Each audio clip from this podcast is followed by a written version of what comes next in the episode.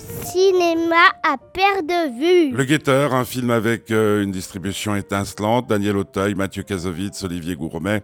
Excusez du peu, c'est une histoire euh, de policiers euh, euh, qui se retrouvent dans une situation un peu paradoxale lors d'un braquage.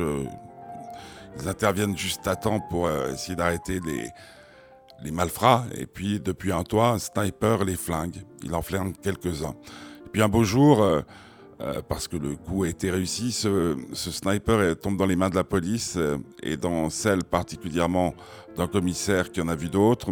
Le flingueur sniper, c'est Mathieu Kazovitz, le flic, c'est Daniel Auteuil.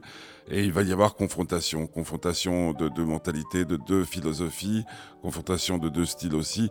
C'est un film pur et dur, euh, un film policier comme on les aime, avec de l'action, du sang, euh, pas mal euh, de rythme. Pas mal de rythme, oui, c'est vrai, il y a pas mal de rythme dans ce film.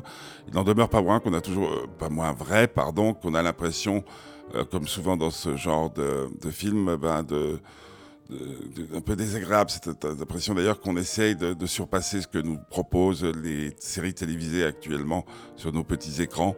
Alors on, on en, on en met des masses et puis bon bah heureusement, heureusement et comme je viens de le signaler, ben, il y a deux grands acteurs, Kazovitz et Daniel Auteuil, puis il y a aussi Gourmet dans un rôle un peu plus sombre.